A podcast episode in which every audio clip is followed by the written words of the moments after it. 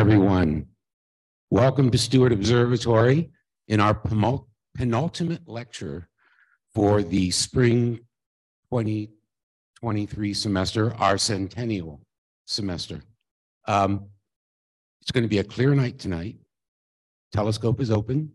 You can look through the Raymond E. White Jr. 21 inch telescope at the conclusion of tonight's lecture. I also have the visitor center open. If you haven't seen it yet, you can see it on the ground floor of the old Steward Observatory Dome. It's the old lobby. We've turned it into a visitor center. I've got a video playing, uh, historical uh, exhibits, and you can sign the guest register. Now, before I introduce tonight's speaker, we want to highlight our festivities for the 100th anniversary of Steward Observatory. The Steward Observatory was officially dedicated on April the 23rd, 1923. This year, April 23rd is on a Sunday. We didn't want to do it on a Sunday. So we're going to celebrate it on Saturday, April 22nd. First of all, if you're interested, at 11:30 at Flandreau Planetarium, we're going to have a special planetarium show that I'm going to give 100 Years of Steward Observatory. It's basically going to be a presentation of all the science. I can't do all of the science in one hour. So highlights of the science done over the last 100 years here at Steward Observatory using the full dome projection system of the planetarium to uh, illustrate the scientific concepts. That presentation is free right? There will be no charge for admission for that show. Then over here in this room at one o'clock, we will have the rededication of the observatory dome. We will have the visitor center open. We will also have the 21 inch telescope open. We'll be looking at Venus as long as there are no clouds in the sky. And um, after our official dedication, President Robbins is scheduled to be here, the president of the university, as well as our dean, uh, Carmi Garzione. Um, and then starting at two to five, we're basically going to have an open house. We'll have the observatory open, we'll have refreshments. There will be a series of brief talks that will showcase all the different science that's going on here at Steward Observatory. I will tell you 100 years ago, there was one, there were two people employed at Steward Observatory, the director and his secretary. That was it. Now we have over 400 people working here. So a lot has changed in 100 years, and we want to highlight that and celebrate it. So I hope that some of you will be able to join us on the 22nd of April. Now, Everett, if you would go ahead and uh, share your screen with the Zoom audience, and I'll switch this over.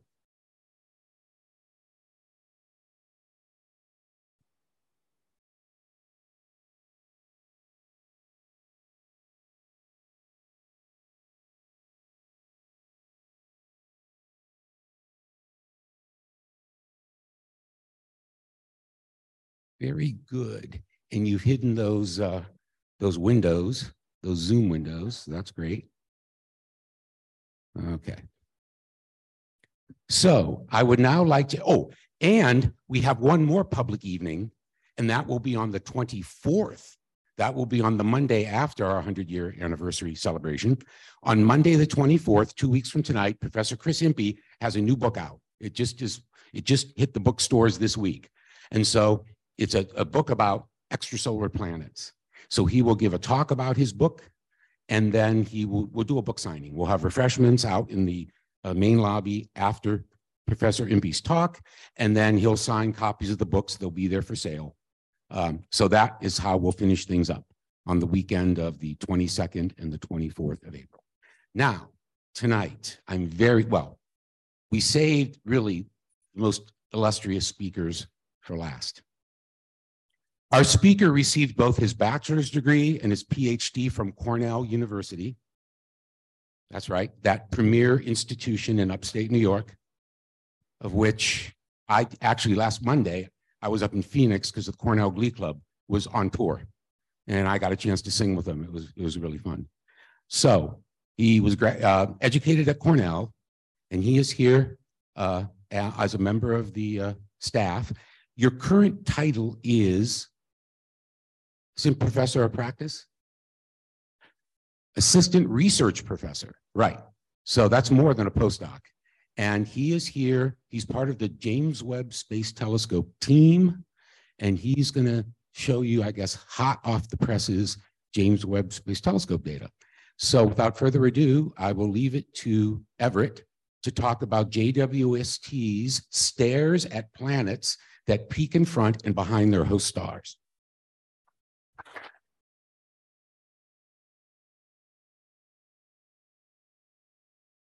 All right, thank you very much. Can you can you hear me in the back still? Feel good? All right. So yeah, today I'm excited to share new results um, with that JWST has brought us about planets that have and that have gone in front of and behind their host stars. They played a kind of peekaboo, and we were able to see this with JWST. This is what I do for a living. I, I watch stars and planets go in front of each other. So uh, we're all pretty familiar with this kind of uh, eclipse event, the sunsets and sunrises when the sun uh, disappears and reappears on the horizon. And uh, it can be pretty dramatic and, and uh, powerful experience. Uh, we also have eclipses of the moon, the earth eclipsing the moon, the, the moon eclipsing the, the sun. Sorry, the, each eclipsing the sun as compared to each other. Um, how many people saw the August 2017 total solar eclipse? I have a pretty good fraction. That, that was a pretty incredible experience um, uh, to, to see the, the moon go in front of the sun and, and, uh, and look at the, the outer corona. Just really uh, amazing experience of, uh, that you can see uh, right from the earth. And how many people had the eerie kind of feeling as a bird or plane flew overhead, the shadow crossed over to another kind of eclipse of the sun. Only not that many people. I think there's been some, some studies that birds can get nervous and they, they shadow, and depending on the shape of the shadow can, can affect their, their uh, nerves.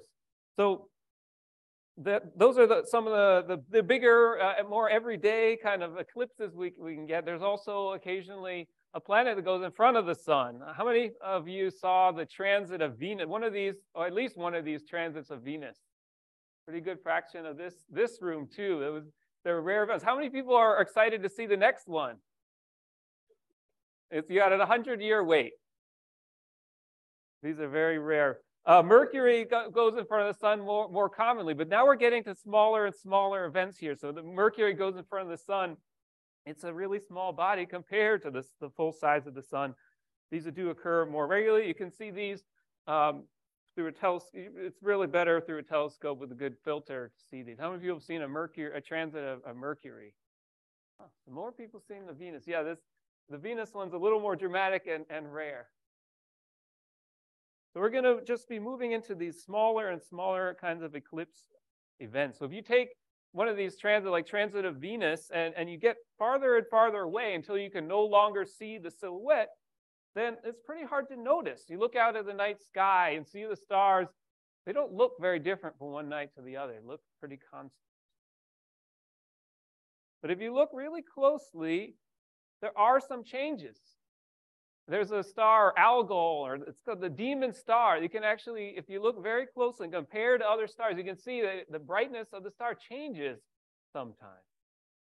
And this may have been, uh, the, the, the, ancient Egyptians may have noticed that they have something in their calendar that, that occurs uh, at a very similar period as, as these dimming events for Algol. Uh, but but for, for sure, it was, has been seen for centuries uh, dating back to the, the 18th century. And what's going on with Algol is that there are two stars there, and they're going in front of each other. They're taking turns playing peekaboo behind each other, and each time one goes behind, there's a drop in brightness. So you get this dip. And the bigger dip is when the brighter one is blocked. So the, the night sky is actually changing, it's just at a very subtle level. And this has been seen for eclipsing uh, binaries for, for hundreds of years, these, these two stars. And it took a long time till we had the, the sensitivity and, and preparation to see a planet playing peekaboo. This is, was found in the constellation of Pegasus. And what's going on here is, is a planet going in front of and behind its host star. It's called a transiting planet because it goes in front, just like we saw the transit of Venus. And when it goes in front of the star, it causes a dip in brightness. It blocks a little bit of the starlight. And this was seen in the in 1999, published in 2000 for the first planet, this first peekaboo planet called HD 209458b. Uh, it's found by two different teams, and it was a really solid detection. And they also uh, knew the mass of the planet based on, on the wobble of the host star. And since that time, we've been building special telescopes to, to look at look for planets and, and watch these special transit events, like the Kepler Observatory, and the TESS mission that look for planets and try to find them. And boy, it ha- they have found thousands and thousands of planets. This is just some of the planets that, that, that have been found this way from the Kepler mission. If you took all these planets and you plopped them down into the solar system, and then you scaled their, their sizes to be way bigger so you could see them, these are, are just a, fraction of the planets that have been found out there. And what you notice is that they aren't like the planets we have in the solar system. They tend to be bigger and closer to their host stars. These are the ones that are easiest to find by the transit method.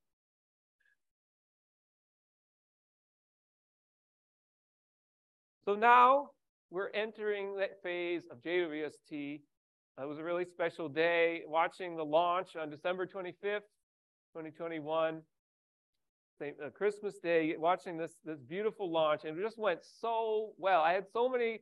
I was nervous about it. There, there are all these things. There's so many things that could have gone wrong. All these single point failures. I think it was over 300 single point failures. One thing went wrong. The whole mission was done. But it didn't.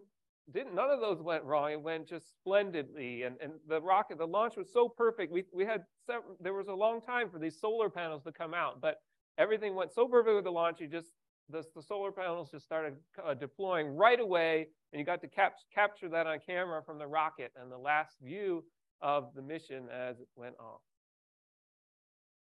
So I was fortunate to be part of this commissioning process of getting the telescope and the instruments and the mirrors ready for science. We were, this was done in uh, Space Telescope Science Institute in Baltimore, Maryland, where the telescope is run.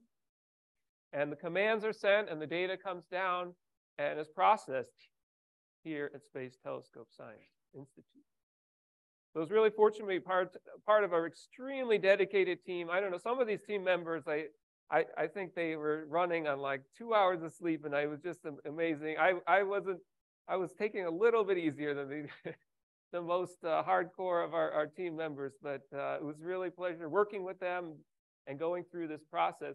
24 7 monitoring the, the telescope and making sure we're, we're making use of this, this time to prepare it for science.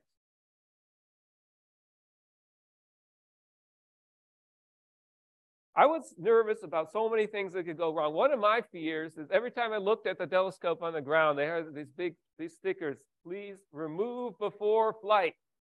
And I was afraid that something like that would be forgotten and we get up to space and we'd have a mirror cover over all the instruments. We wouldn't see anything. It would be like a lens cap just left on the telescope. That was my fear. But in February 2nd, 2022, so la yeah, last year, we knew that didn't happen. We had light in the telescope. This was the very first image that the, te the telescope collected. It just pointed at a dense star field towards the Large Magellanic Cloud with a star cluster just flooded with stars so that we could make sure there was nothing blocking any of the, any anything any of the light going getting into the telescope. And fortunately, it didn't. It just fills all the detectors, and we were happy. We were extremely even though this looks like a mess. They're, totally out of focus. We we knew when we got the, the te telescope up there, the mirrors weren't all going to be aligned in place. And so we could get we get 18 copies of every star, and they're out of focus and astigmatic and don't look good, but we had this whole telescope team that was adjusting the optics to get us in focus. And boy, we got these beautiful images like these cosmic cliffs. This is a, a star formation region. Just amazing to be part of, of this, this process and, um, and be there while they were, were taking these, these images um, of the universe and, and verifying that how well, how well the instruments perform. So I, my part in the commissioning was, was studying how well JWST would, would work for transiting planets. So we introduced what these are. These are planets go in front of and behind their host star, and we look for these dips. So we did this test on a planet called HAT P14. We, we did a test and looked at the dip from the planet, and we got this really good light curve, except there was this little jump in it. And that was disturbing us for a little while. We were puzzling over what was happening, what was making this jump.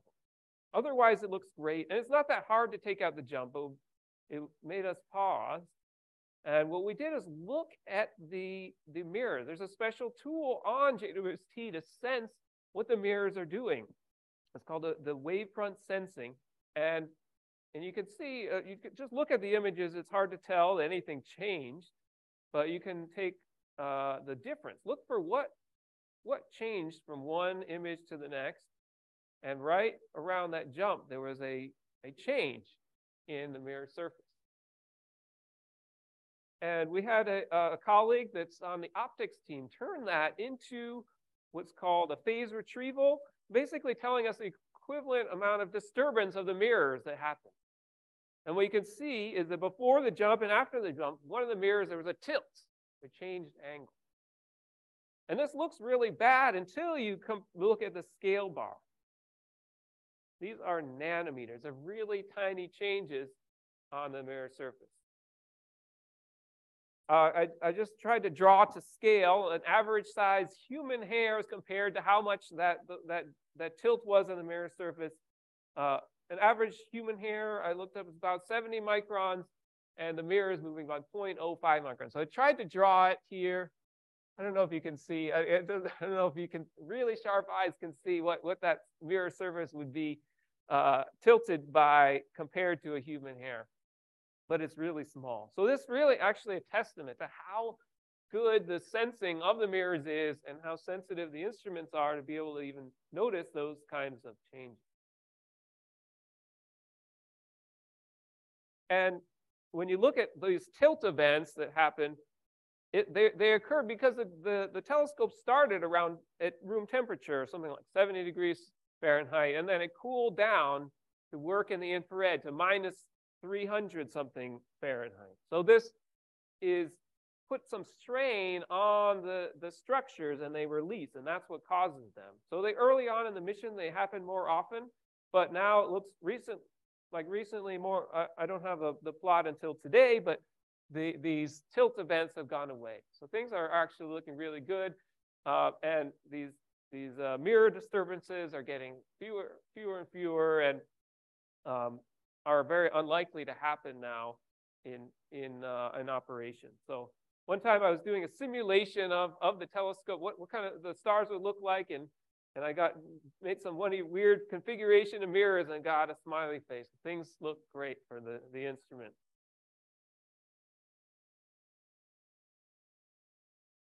So now we're going to talk about what JWST sees when it when it looks both in transit and also when, when the planet goes peekaboo behind the, the star.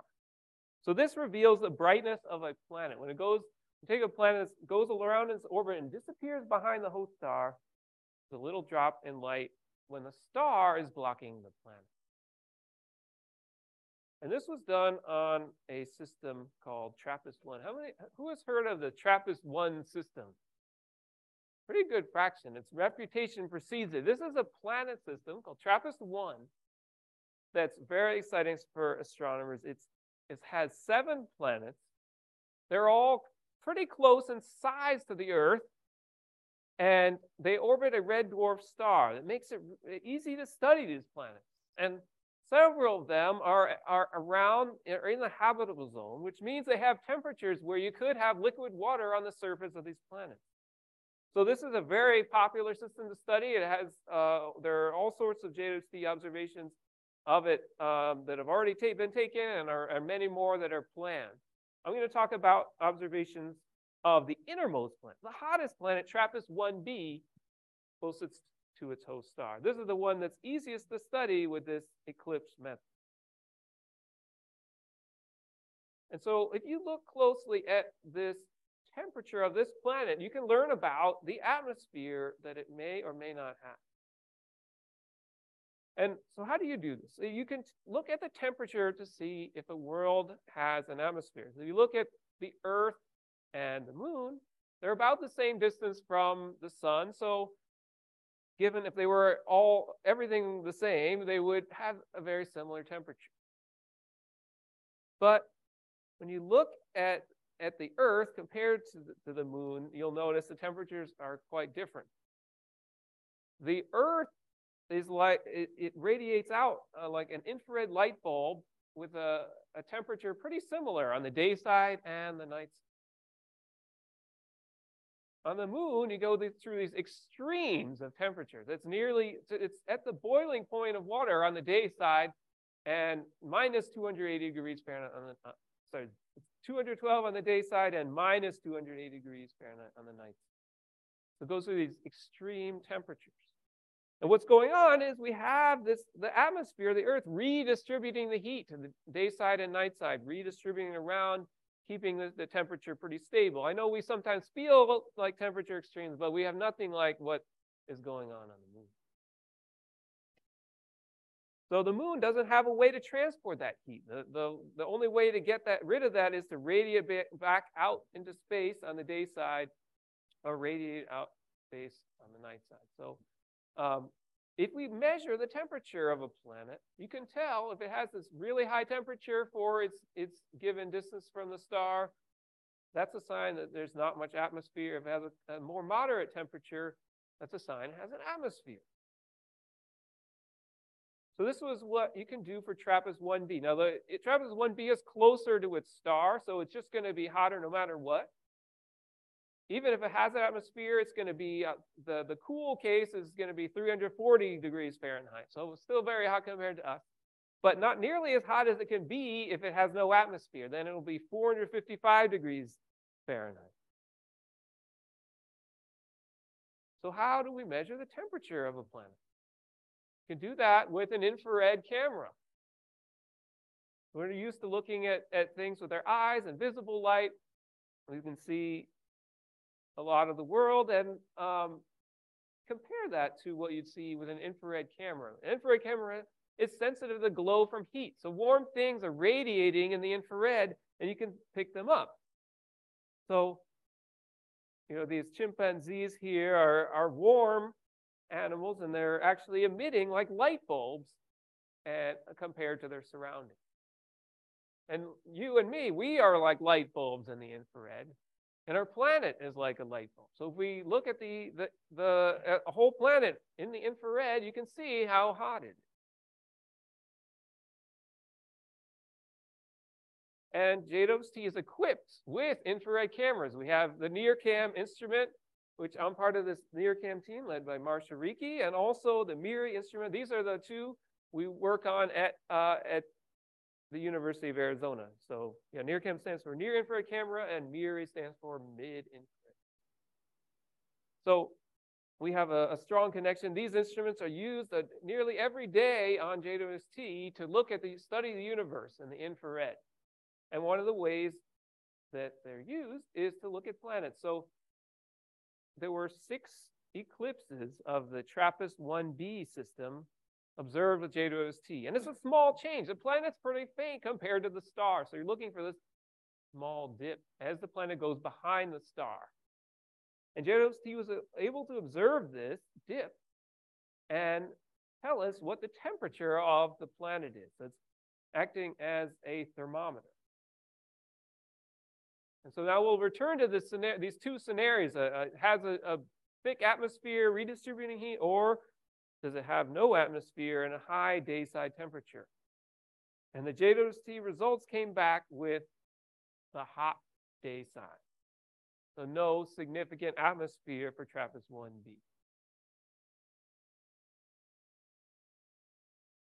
So TRAPPIST-1b, it orbits a red dwarf star very close.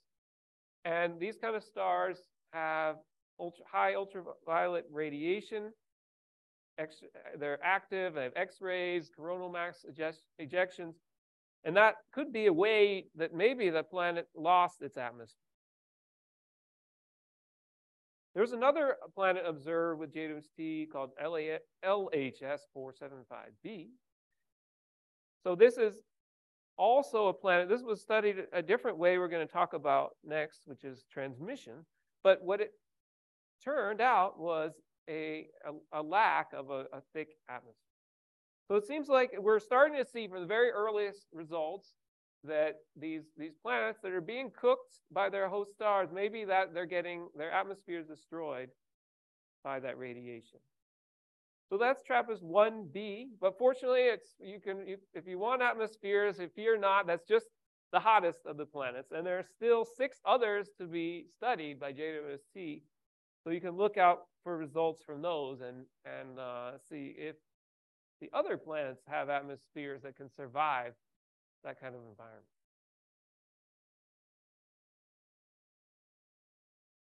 JWST has also studied the entire orbit of some planets. This is called the phase curve, where the planets, you watch the whole planet, both in, when it goes in front of the host star, goes around, you're seeing different longitudes on the planet, and then goes behind the host star and returns back to transit. So you can follow this whole light curve and compare it to models. So this is one example model for the circulation of heat on an atmosphere. And we're familiar with, uh, on the Earth, we have a jet stream that, that carries, uh, that has these strong winds and mid-latitudes. For a Jupiter-sized planet in these conditions, the expectation is just has one strong jet at the equator. And this was predicted here at the University of Arizona by Guillot and, and Showman that this will be a, a dominant process on, on planets before we observed them and, and their jets. And indeed, it's shown up in some hot Jupiters that there's a jet that carries the heat from the point facing the star to the east. So here's a light curve of WASP 121b. This is a, a Jupiter-sized planet, an extremely hot Jupiter-sized planet. And what we can see is this whole orbit. There's a planet in front of the star causing this dip called the transit. And then there's the secondary eclipse where the planet is going behind the star and it causes the dip. And when they observe two of these, to be sure they understand the, the trends and the like.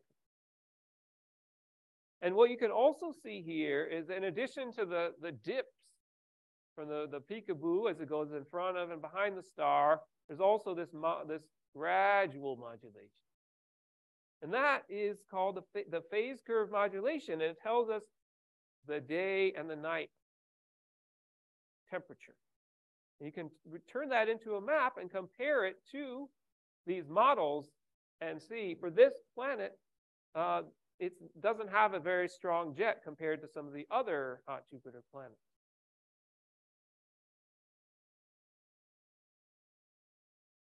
So this is important to, for, for the hot Jupiters understand the chemistry going on their atmospheres and, and how and what their climates are like. But it's also maybe someday going to be possible on Earth for one of these planets that is orbiting a uh, M dwarf star. Maybe it has some sort of eyeball-like Earth that's that's warm on, on has a melted part on one side and and then uh, icier part on the other.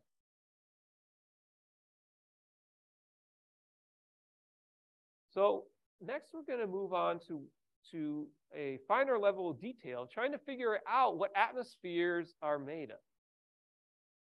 And there are a variety of compositions that are possible for a planet. It could be dominated by hydrogen and helium and have sprinklings of other things, or it, maybe it could be dominated by carbon dioxide, like some of our solar system planets like Venus, or could be dominated by nitrogen like the Earth. So there are different compositions. There's all these varieties of processes that can make planets.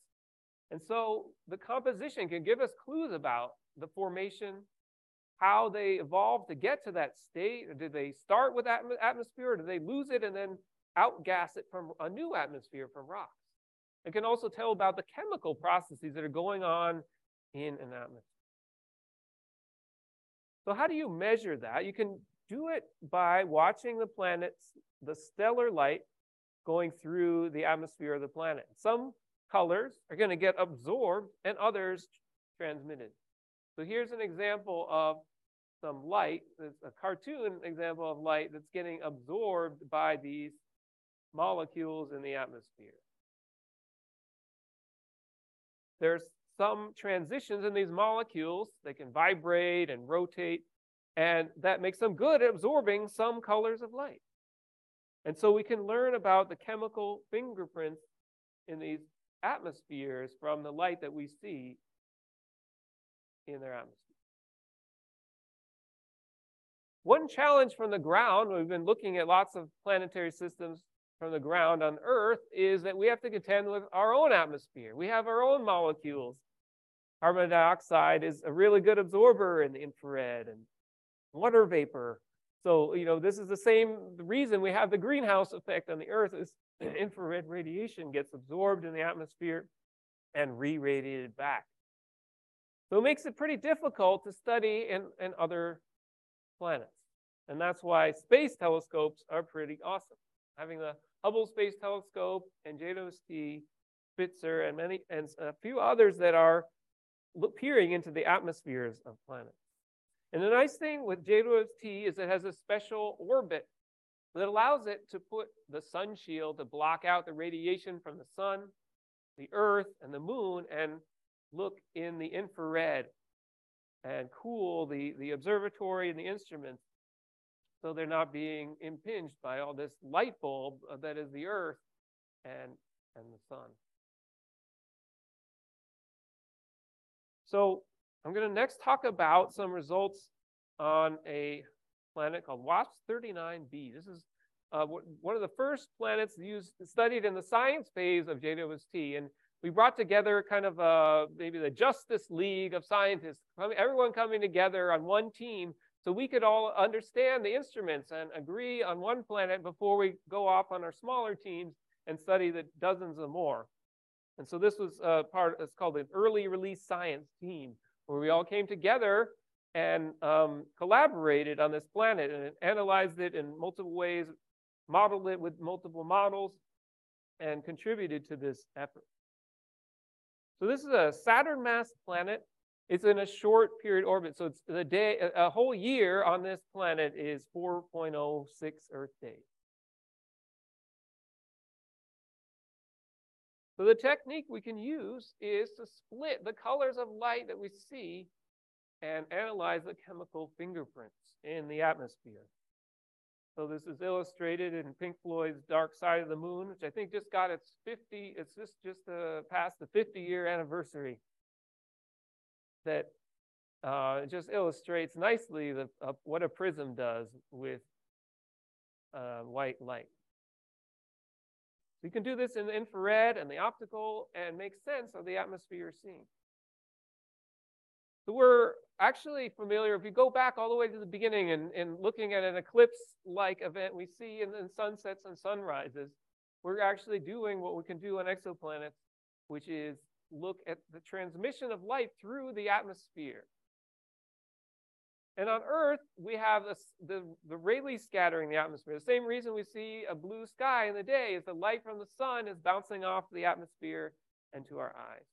And it's better at doing that at the blue wavelengths than the red. So when you look towards towards the sun on, on sunset and sunrise, you get a more orange or red color to the sun, and that's because it has to pass through all this atmosphere and scatters the bluer wavelengths away.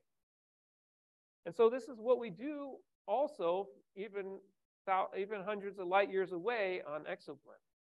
Look at the atmosphere as part of this planet peekaboo in front of the star. The thing, the challenge though, is that atmospheres are tiny. So planets are already pretty small compared to the star. I've greatly exaggerated here just so you can see what an atmosphere might do to the to the, the light. But it's a very small effect for even for the best cases. A Jupiter-sized hot Jupiter planet, is Jupiter size and very high temperature that has a puffy atmosphere. Even there, it's 0.01% kind of blockage to 0.1%. If you take if you looked, if you were an alien looking at the Earth going in front of the sun, The, the effect of the atmosphere is 0.00002%. It's incredibly tiny. Another way you could kind of frame this is if I gave you a copy of Tolstoy's War and Peace, and you read through the whole thing for a Jupiter-sized, one of these hot Jupiter planets, and you notice that I changed 50 to 500 words, that's the kind of effect you'd be looking at for a Jupiter-sized planet. For an Earth orbiting a sun-like star, it'd be like I gave you 10 copies of War of Tolstoy's War and Peace, and I asked you to change, uh, I asked you to find one word that I changed in one of those copies. So atmospheres are small, and it's it's hard to measure their effect. But we can do this, and we can learn about the chemical fingerprints in their atmospheres. If you put on goggles and look at the sun at 1.2 micron, you can see through a fair bit of the atmosphere. This is because the light doesn't really interact with the water molecule. If you took those goggles off and then put on 1.4 micron goggles, a, a deeper, a darker, a, a, a redder wavelength in the infrared, and then you look at the same atmosphere, the light gets absorbed. It excites the vibrations and rotations of the molecules in the atmosphere, and it looks bigger. So if you look at one wavelength, see through the atmosphere, another one you, you don't see through the atmosphere, it gets absorbed, you can see the relative size of a planet will change depending on the kind of goggles you're wearing, the kind of infrared goggles. And so this was done with the Hubble Space Telescope for a little over a decade now on, on hot Jupiter planets. And what Hubble Space Telescope is really good at is measuring the water vapor content. And so you can see here the, the, the goggles where the planet looks bigger, there's more absorption, a larger fraction of light blocked than outside of the water vapor band. So JWST, what, what's amazing about having JWST is that you can do this with so many more molecules. So here's an example of this planet WASP-39b. We knew there was a hint that carbon dioxide was in the atmosphere of this planet doing some absorbing. We had a hint from the Spitzer Space Telescope, but then with JWST, it just became rock solid. There's this huge carbon dioxide bump in this atmosphere. It's getting bigger, and the atmosphere is more opaque at these wavelengths. And so this was a nice solid detection of carbon dioxide that has never that was never seen before. And it's so and so here's another another view where uh, artists uh, with an artist rendition of the of the planet behind it. And there it has the carbon dioxide feature. And it's such a strong feature. You can see this in the light curves. You look at different color light curves. We've seen these, these dips before. When the planet is going in front of the star, the way the colors where carbon dioxide is an absorber, it's deeper, and outside of them, it's shallow. I made another visualization of this when, when this was discovered for WASP 39b as another way of seeing it. So these are light curves at different wavelengths. That's the, the infrared rainbow. And if you zoom in, you can see the water vapor absorption and the carbon dioxide it makes a really strong absorption in the atmosphere. And so this is for carbon dioxide and water vapor, but there are other things, there are other features in the atmosphere. And when the first model uh, was used on, on this, the, this data, they noticed the model didn't match everywhere. It did a pretty good job. We knew there was carbon dioxide, but there was this mysterious bump in, in the spectrum.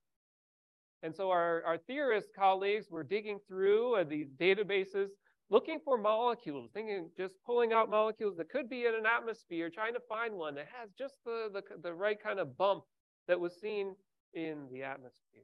And they came back finally with sulfur dioxide, SO2. And that was what was missing from the original model. model. And the reason it was miss it was missing is it's a more complicated process to make sulfur dioxide. You can't just have it hanging out the same way as the other molecules. If you do, it gets destroyed. Instead, what you need is a process to create the sulfur dioxide. And it's called a photochemical process. It takes light from the star to break apart water and go through this whole chemical pathway to finally make sulfur dioxide. And so when you include this physics into the model, then you can make the sulfur dioxide match what we see in the planet atmosphere. And this photochemical process is turns out to be important to include in these models, and it's and it occurs in different planets, and it's also part of the processes that, that make the building blocks for life. So when JWST finally got this full spectrum, looked at different the signatures of different molecules, we we're able to see carbon dioxide, carbon monoxide, sulfur dioxide, water vapor, all these chemical constituents and sodium. And there's also with some other data a sign of potassium. So just a really rich data set. There's all these different chemical constituents that we can see now in planets that we were never able to see so clearly before. And what can you do with that information? One of the things you can do is learn about how planets form. You can take the spectrum and compare it to how planets may be forming in a disk. Or you can take simple formation models in a disk and predict what kind of spectrum they should make. So I'm going to walk through walk you through a very simple cartoon model of making a planet and see how a spectrum might help you understand this process. And what we're going to do is trace what happens to carbon, what happens to oxygen in this disk. So we have some star, and you get farther and farther from the star beyond what's called the frost line, then you get a, the water will be in solid form, condensed into some snowy, sticky form of, of solids, and there will also be gas. And these solids, like water ices, will be have more preferentially have more oxygen. The gases, like carbon monoxide, will have more carbon. And so you get this separation of carbon and oxygen. If you trace what happens to the carbon and what happens to the oxygen, it can tell you about the planet formation process. So we think that planets are start from being stuck together by the solid material, the icy material, snowy stuff sticks together, kind of like sticking together uh, the, the snow for a snowball. And if this is happens enough, you can build up a core of a planet and it builds and builds. And if it starts self-gravitating enough, it can start grabbing onto the gas around it with the gravitational force. So it can grab onto gas, and you get this in, in, an, in a pure gas form, you get more of the carbon in the, in the atmosphere of this simple cartoon planet. But really what, what can happen is it's not a pristine process. That solids and the snowy materials will enrich the atmosphere and make put more oxygen in there. So if we look at the amount of carbon and the amount of oxygen in an atmosphere of a planet, we can tell how this process works. And it tells us that there's extra oxygen in the atmosphere of planet. This, this is an accretion of solids that are getting sucked into the atmosphere as it's forming. So that's a little bit about how you can study the, the, the, the spectrum of a planet and learn a little bit about how it may have formed. Another part of the formation process you can study is the overall uh, amount of, of metals in an atmosphere. Astronomers call anything heavier than hydrogen and helium a metal because it's more complicated. So there's another planet, hot Jupiter planet, the JWST studied, and we compared it to the solar system. In the solar system, if you look at Jupiter and Saturn, they have low amounts of metals because they have a lot more of this gas accretion. But you compare it to Uranus and Neptune, these have higher amounts of metals and more solid material in their process. They didn't accrete as much gas. And so when looking out at, at this planet, which is about the, the mass of Saturn, the, the naive expectation is it'll be just like Saturn. But what JWST came back with is an atmosphere that's high in metals. And so it tells us this, the planet formation process is complicated. It doesn't always make the same planets in the same places. It can put them in different places, enrich them in different ways, make a different composition atmosphere, depending what's happening in that disk. So that's a little bit about how JWST can tell us about the formation of planets, so the chemistry in their atmospheres. It can tell us about the circulation and heat and winds uh, in, in these planets and how they're redistributing heat. Uh, you may also be interested in this big human question, are we alone in the universe? And JWST may not answer this question. We have another 20 some years, maybe a, a fuel on the, on the, uh, on the telescope. Uh, it also has to serve, all the other mechanisms have to keep, keep going too. Uh, but it will, I, I, in my view, will, will be an important stepping stone. We're going to have the composition of planets as we learn, as we get the transmission and emission spectra that go in front of and, and behind their host stars. We learn about what they're made of, the chemical processes that are going on, their winds and climate. And we can tie these, the, what we see in these planets back to the formation of these, of these planets. We can also answer for some of the, the rocky sized bodies out there, just the basic question, do they have atmospheres? And we've seen that some of the really cooked ones maybe don't show signs of atmospheres. So I think eh, JWST may not answer this, this big question, but it's going to take us on these stepping stones and get us closer to this, this big question, uh, are we alone in the universe? And so stay, stay tuned. We've, we've got um, not even one year into science operations. I've just talked about one small piece of what JWST does is on transiting planets but it's just looking uh, at the universe nearby from the solar system out to the very farthest galaxies in the whole universe. So we're not yet one, one year in. Please stay tuned for, for results and, and thank you for your attention for this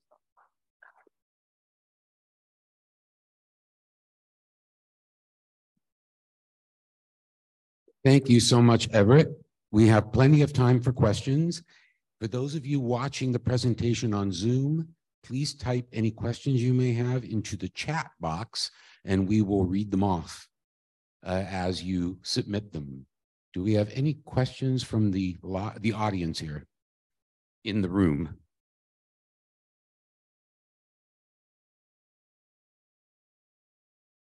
You were showing a difference between the bright side and the dark side temperatures on Earth versus uh, the moon. But another really big difference is that the Earth has an ocean.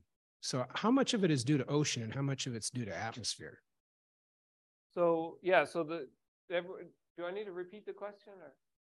No, no, they can hear it. Okay. That's why we use the microphone. Yeah, thanks. so.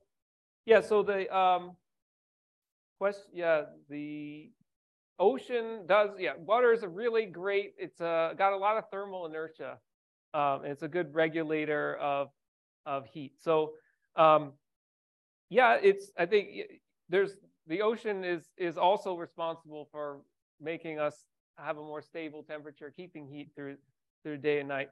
But uh, you can't have an ocean, at least a surface ocean like we have, without the atmosphere. So it's kind of uh, they they go together. But but yes, you're right. That's it's part of the regulatory process. Um, and maybe you can imagine some some planet that's uh, maybe if you had some uh, outer layer, a, a, deeper interior ocean, it could also regulate the, the heat on the planet. Um, the thing that with this with this technique, there are when you get an answer that's cold, there are a lot of things that can happen, and there are a lot of answers. It doesn't tell you for sure that uh, the kind of atmosphere that you have, but um, when it's a really hot, it's a really hot answer. Um, there are fewer ways to get to get that um, with an atmosphere. Any other questions? All right.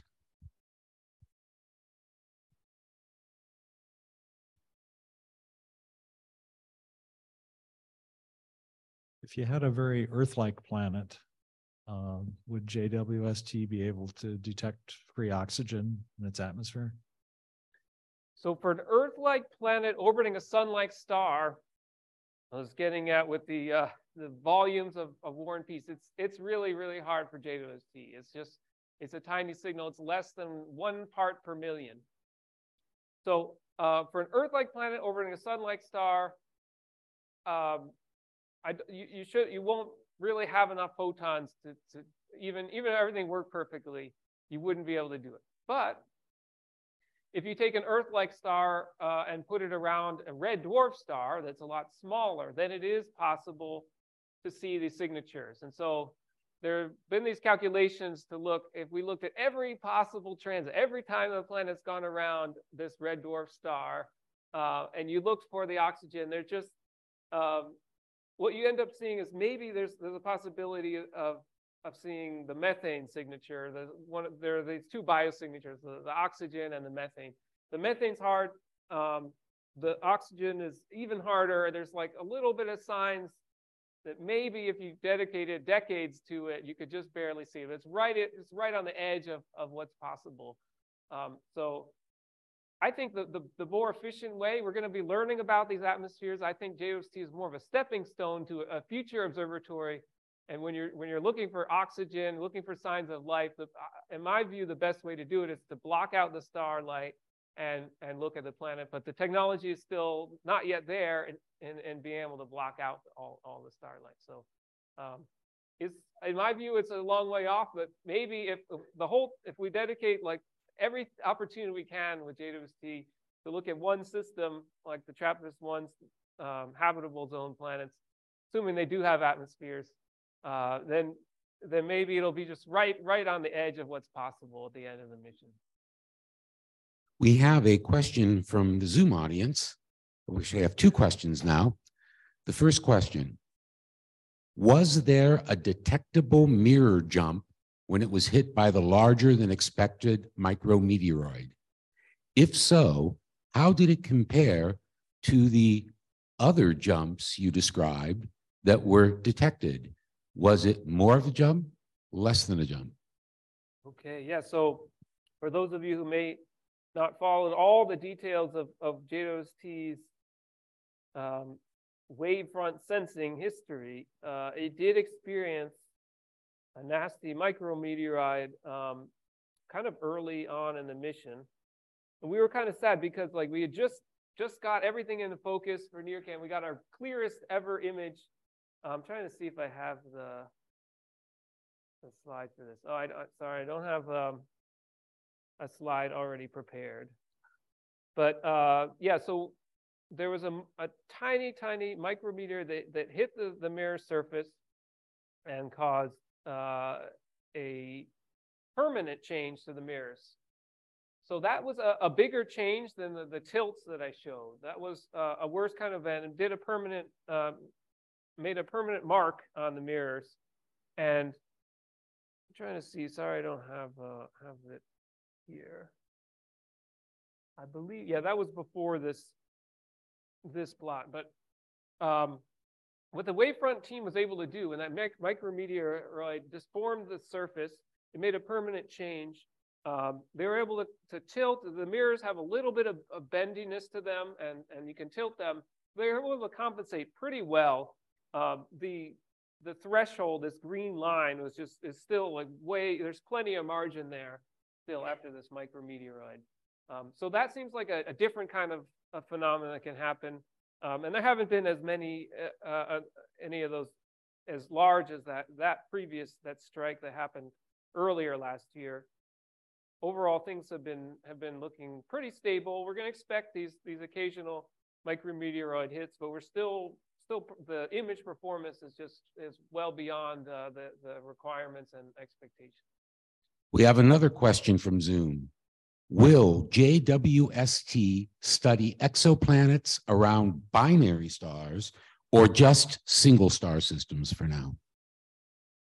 Yeah, those are those are exciting, like the Tatooine style planets, like in Star Wars, with this two suns. Uh, there's some some planets that orbit uh, one. There when they have a binary star, some planets that orbit just one of them. Other ones that orbit both of the stars. Uh, those are really exciting, um, and there's no reason not to study. I think they tend to be a little more challenging, and I don't, I can't recall of any proposals that, that have looked at them, but there's no reason they can't be. And if you have a good idea, you anyone in the world can propose an idea uh, to use uh, in, in, in a creative way, use, use JWST and goes through a peer review process to decide, um, which, which programs go through. And I'm not recalling any that, that, that have looked at one of these binary systems, but they're really, uh, really cool systems and, uh, it'd be cool to compare to some of these single ones. Um, so, so, so for, as far as I know, they're only single ones right now. Wouldn't you have some problems if, for example, your planet is being eclipsed or eclipsing one of the stars, but there's a lot of light coming from the other star? So I'll bet you there's some geometric optic problems with getting the proper, getting enough signal. Yeah, Yeah. it's, it's definitely more, a more complicated, uh, calculation. Mm. It, I, I think it's, it's still, it still should be possible. Um, and you could even, if you time it right, uh, make sure, you know, could even time it so that you isolate these type, these effects. Do we have any other questions at all? If not, I will remind you that the telescope is open. Feel free to check out our visitor center if you haven't seen it yet. In the visitor center, I have the guest register if you'd like to uh, sign the book. Hopefully, we'll see you either in two weeks on April twenty-second for our hundredth anniversary, our open house on Saturday afternoon, or two weeks from tonight, on the twenty-fourth of April, with Professor Impey's book signing. With that, let's thank Dr. Schlawin one more time.